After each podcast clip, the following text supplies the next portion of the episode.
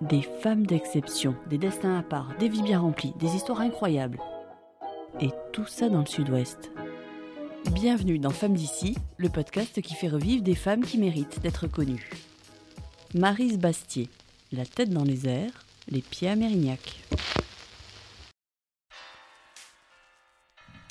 C'était de la folie. C'est souvent ce qui est dit des exploits de Marise Bastier dans les portraits qui lui sont consacrés. Il faut dire que la pilote d'avion, accro au record, féministe et résistante, a eu une vie des plus folles. Enfin, folle n'est pas vraiment le terme. Intrépide, riche, intense, hors du commun, c'est mieux. Marie-Louise Bombec naît le 27 février 1898 à Limoges. Un vrai garçon manqué, paraît-il. Disons plutôt qu'elle déborde d'énergie, elle est volontaire, autoritaire. Elle aime faire du sport, se bagarrer, donner des coups et en recevoir. Et la vie lui en portera d'ailleurs quelques-uns. Le premier a tout juste 11 ans. Le père de Marise, son père adoré, meurt d'une tuberculose. Deux ans plus tard, Marise est forcée de travailler. Ce sera piqueuse de cuir dans une usine de chaussures, puis couturière dans un atelier de blouse militaire pour les poilus. En 1915, elle se marie, en 1916, elle devient maman, une belle vie rangée qui commence. Et puis... Et puis non.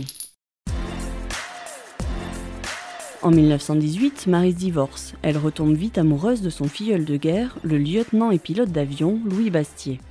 Elle épouse l'homme autant que sa passion, l'aviation. Installée à Mérignac, où Louis enseigne, Marise passe des heures, depuis le tarmac, la tête en l'air, à observer le balai des avions dans le ciel, rêvant de ce monde inaccessible, surtout aux femmes. Jusqu'à un dîner qui va tout changer.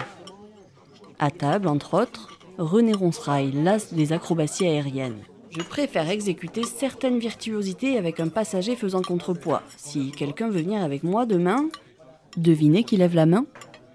Marise et ses 50 kilos embarquent le lendemain dans l'avion de Ronceraille. Looping, vrille, renversement. Cette femme a du cran, il faut la faire piloter. À la descente de l'avion, c'est décidé. Marise veut devenir pilote. En un mois et quelques galères pour trouver un instructeur qui veut bien d'une femme, elle boucle sa formation le 8 septembre 1925 avec une seule obsession, réaliser un exploit, quel qu'il soit. Imaginez un pont transbordeur en construction au-dessus de la Garonne en plein Bordeaux. Un pilier sur chaque rive, des câbles tendus au-dessus de l'eau à 10 mètres de haut. Imaginez que vous ayez appris à piloter un avion depuis à peine un mois. Vous iriez, vous, voler entre la Garonne et les câbles à bord d'un coucou? Marise l'a fait, évidemment. Ce jour-là, elle goûte à l'adrénaline d'un exploit. Et même si elle perd son mari Louis dans un crash d'avion peu de temps après, plus rien ne l'arrête. L'accident, ce serait de mourir dans un lit. Enchaîner les records fut plutôt un vol ponctué de turbulences qu'un long fleuve tranquille. Elle a dû en convaincre des hommes que oui, elle était capable. Mais sa devise, c'était savoir vouloir. Et vouloir, elle savait. Quelques exemples? En 1928, elle devient la deuxième femme pilote dans le transport public. La même année, avec l'aviateur Maurice Drouin à son bord, elle décroche le record féminin de distance, avec 1058 km dans les airs.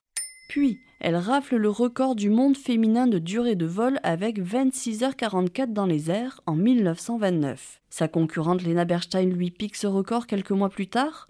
Je ne me laisserai pas faire. Marise Bastier réplique Elle tente, tente et tente encore jusqu'à ce jour du 30 septembre 1930. Quand elle décolle du Bourget ce matin-là, elle n'a qu'une obsession, réussir ou mourir. La première option fut la bonne, mais à quel prix? 37 heures et 55 minutes dans les airs, sans dormir, sans bouger de son siège, à tourner au-dessus du Bourget.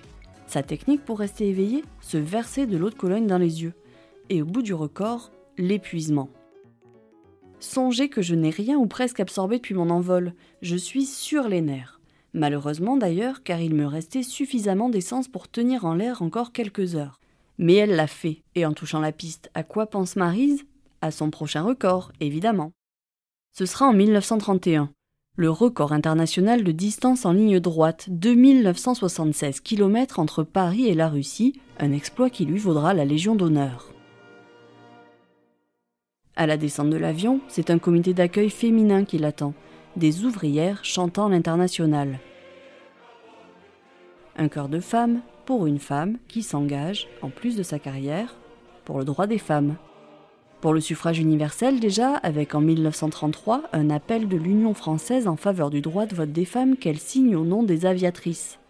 Nous voulons bien payer des impôts, mais nous voulons pouvoir élire les députés qui les votent. S'ensuit un engagement féministe dans le mouvement Femmes Nouvelles et un combat pour la création d'une unité féminine au sein de l'armée de l'air. Voler, quelle chose magnifique, mais que ne suis-je un homme? Supposez que par malheur un conflit éclate, que ferais-je Croyez-vous que je serais incapable de rendre des services? Pour être mobilisé, n'aurais-je pas au moins des titres égaux à ceux des pilotes de réserve? Tristement visionnaire. En 1939, la guerre éclate. Marise Bastier a arrêté les records depuis 5 ans. Elle est réquisitionnée avec trois autres femmes pilotes pour convoyer des avions vers le front et obtient en 1940 le titre de sous-lieutenant.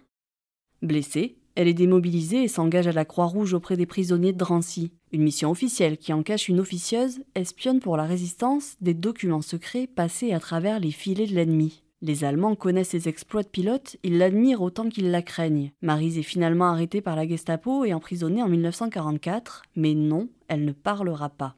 C'est aussi un Allemand qui changera le cours de sa vie. Il la bouscule sur le quai de la gare de Drancy. Elle tombe, se brise le coude. Jamais plus elle ne pourra piloter.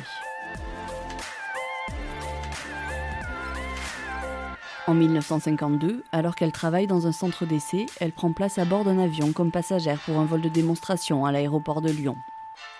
Après un passage devant la tribune officielle, l'avion s'élève en chandelle rapide. Parvenu en haut de son ascension, il bascule brusquement et pique en vrille sur le sol. Ce 6 juillet 1952, 100 000 spectateurs terrifiés assistent à la chute de l'avion et à la mort d'une légende des airs.